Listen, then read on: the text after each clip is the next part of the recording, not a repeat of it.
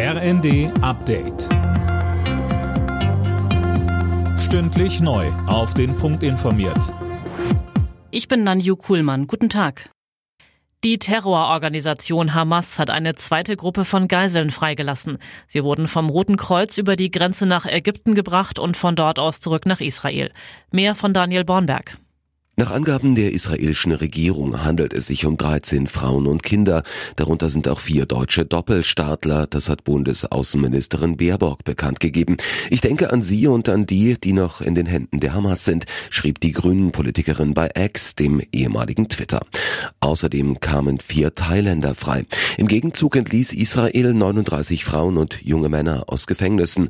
Heute soll es einen weiteren Austausch geben. Deutschland muss für Fachkräfte aus dem Ausland attraktiver werden. Das hat Arbeitgeberpräsident Dulger der Bild am Sonntag gesagt. Er rechnet wegen des Fachkräftemangels mit einem Wohlstandsverlust. Mehr von Philipp Nützig. Aus seiner Sicht ist Deutschland momentan nicht attraktiv genug für Arbeitskräfte aus dem Ausland. Eine schwierige Sprache, ein angespannter Wohnungsmarkt, zu wenige Kitaplätze, zu viel Bürokratie. Diese Beispiele führt er an. Dulger sieht die Politik in der Pflicht, mehr zu tun, um den Mangel an Fachkräften abzumildern. Er sagt, wir brauchen eine Willkommenskultur wie in anderen großen Einwanderungsländern.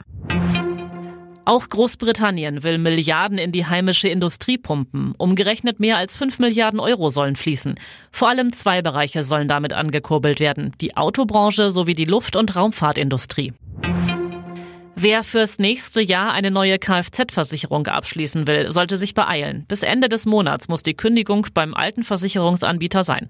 Ein Wechsel könnte sich in diesem Jahr besonders lohnen, denn bei einigen Versicherern steigen die Preise. Alle Nachrichten auf rnd.de